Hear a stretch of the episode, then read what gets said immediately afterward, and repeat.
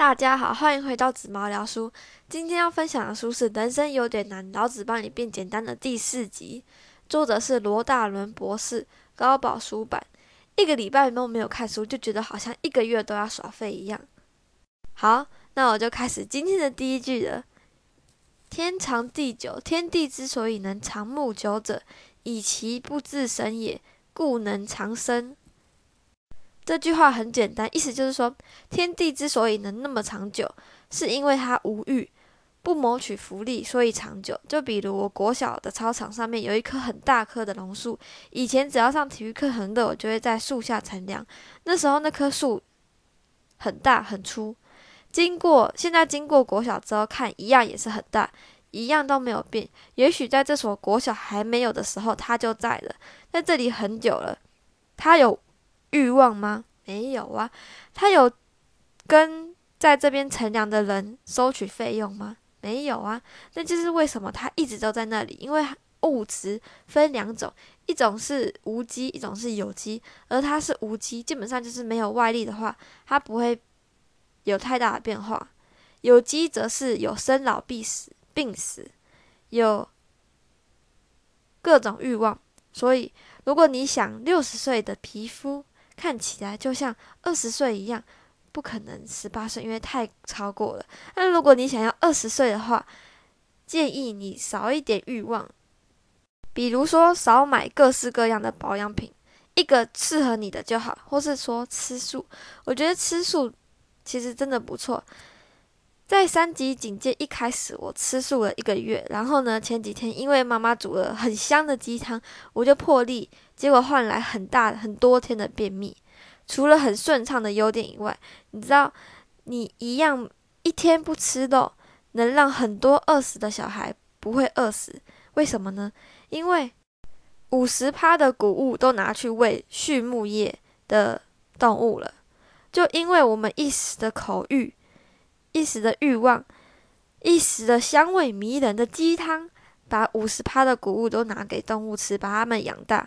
而这每一天喂那些动物的食物，基本上能喂饱那些饿死的小孩。现在二十一世纪，很多人根本就不知道，有人每一天都饿着肚子，吃一口食物只为了要活下去。一头牛每一天要吃六十五公斤的饲料，还有一百三十公升的水，等于。每一点三公升的牛奶需要三千八百的公升的水来制造，这就是为什么环保再怎么环保，再怎么省水省电，地球还是在暖化，冬天还是越来越不冷。主要原因就是因为畜牧业动物排出来的气真的是不得了，吃的食食物也真的是不得了，所以少吃肉，多吃素，对环境。才有帮助，而且你们又没有发，你们有没有发现那些大法师啊？十年前看他是那样，那十年后看他还是那样，都没有老，为什么呢？因为他们没有擦保养品啊。还有，那就是因为他们无欲，也不会为别人谋取福利。而且重点是，他们也吃素，他们每天都穿一样的衣服，不是因为懒，是因为无欲。而且他们还有更重要的事，那就是要来帮助别人。那为什么我突然说到这个环保的东西呢？因为我前几天看到一个 YouTube，其实我原本那个时候一开始吃素，不是因为环保关系，就单纯因为觉得不错，而且我妈刚好跟神明有约定，我就跟她一起吃素。结果前几天就刚刚好看到这个影片，让我更想要永远吃素。应该就是只是吃，只是吃蛋奶素啊，不可能吃全素，全素可能要再努力一点。而且现在来猪也可以刚刚好，不要就不要吃了。嗯，那这个影片呢，我会把链接放在下面，往下滑就看得到。我觉得他讲的还不错，可以去看。然后回去刚才讲的话题，如果大家有欲，大家无欲的话，就不求回报。那人会有动力吗？那就是像用不同的角度看事情，就有不一样的感觉了。一个人如果家长说考一百分就给你一百元，那小孩就是为了一百。元而努力，等到他真的一百分了后，也拿到一百元了后，想再叫他考一百分就难了。除非你又说你有一百元，养成读书是为了钱的，为了有得到钱的习惯。如果有一天他考了一百分，然后你又说你不给，因为你现在考了一百分，对你来说已经很简单了，那就会变成说以后都永远不会想要考一百分了，因为再怎么样都不会有钱。其实说，其实你只要给他一个大大的鼓励，然后还有赞美就好了。那如果一个人读书是为了增加自己的知识内涵，就不会有想放弃的想法，因为知识是永远永远读不完的，所以说才很多人都说莫忘初衷。所以说，如果你无欲的话，你不会没有动力，所以这点不用担心。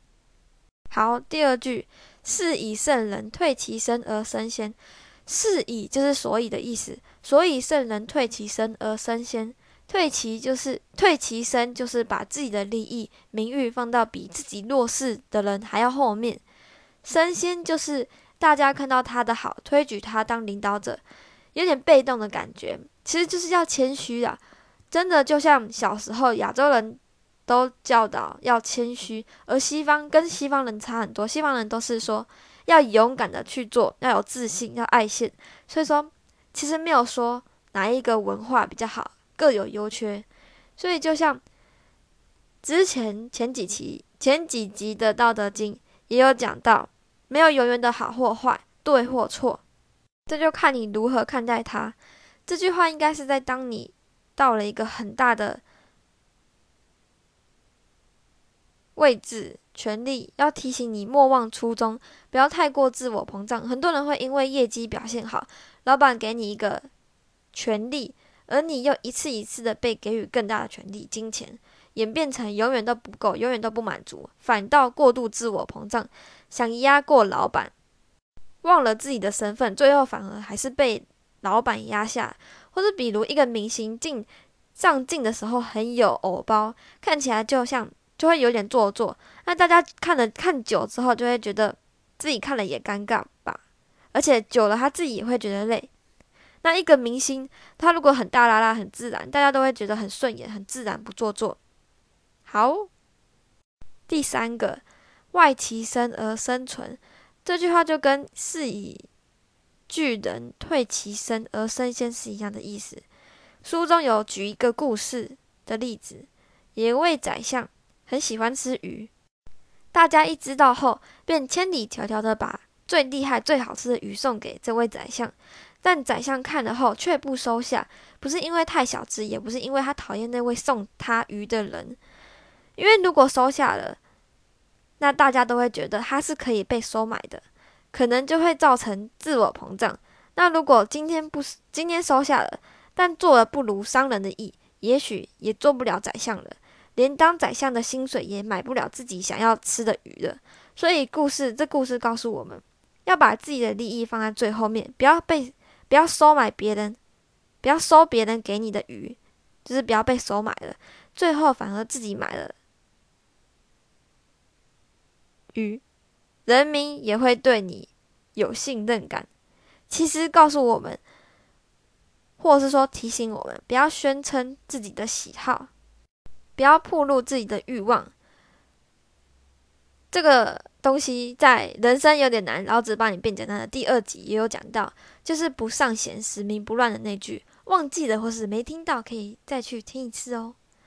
那为什么很多人做一个决定或是一个？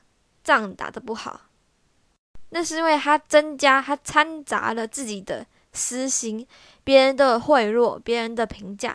但其实最好的方法就是很简单，就是心里一心只想帮助社会，就凭这一个直接果断的做决定，才能打出好仗。第四句，不以其无私与，故能成其私。这句话就是在总结前面几句话。你越是放下，你越你得的越多。其实有点像吸引力法则的概念。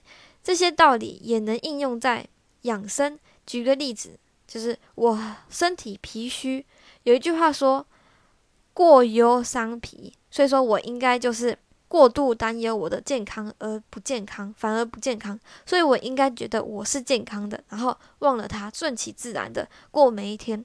或者说，比如在家里，家里小孩很吵，你就想我的小孩怎么样的行为是很正常的，然后忘了他，顺其自然的去工作，那就等于你把他很吵的想法当成正常的行为，所以你就放下了。也许你的小孩根本搞不好就真的不吵你了，而且他如果还现在还能吵你的话，他能吵你的时间也不多了，因为以后也许他根本不想理你，所以应该把握现在的亲子时光，对于以后应该是。不会，应该是不错的经验，还有回忆。一生中能有这种边工作边照顾小孩的经验也不容易。也许你还会更了解自己的家人，或是发现自己的小孩怎么一眨眼就长这么大了。